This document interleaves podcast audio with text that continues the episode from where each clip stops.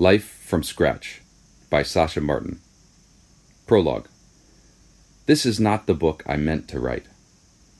This was supposed to be a spirited book about the four years I spent cooking my way around the world from my tiny kitchen in Tulsa, Oklahoma. The pages were going to be filled with sweet stories about overcoming pickiness and teaching my husband and daughter to love the world cuisine I featured on my blog, Global Table Adventure. It was going to be an easy book to write, one that wouldn't make me cry or make my relatives so nervous that I'd be obliged to employ pseudonyms.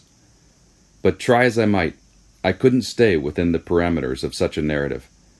The easy truth is as much a lie as any. What drove me to obsessively cook a meal from each of the world's 195 countries cannot be explained by a simple passion for cooking alone. Most people who have had a rough background will admit there's something unsettling about finding happiness after a difficulty. That even after we unwrap this gift, we don't know how to stop searching, rummaging, pilfering for something else.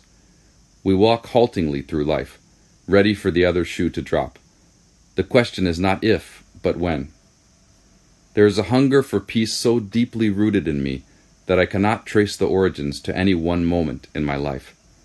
So I had to start at the beginning, from the foods of my wayward childhood, to those that shored up my teenage years overseas, to those I discovered in my blog. Together, they helped me learn to love my world as I cooked my way around it. Everything depends on the moment the spice hits a pot pan, whether it sizzles with a mouth-watering fragrance or turns to ash. Once, I thought happiness was the sizzle in the pan, but it's not. Happiness is the spice, that fragile speck, beholden to the heat, always and forever tempered by our environment. This is the story I share with you.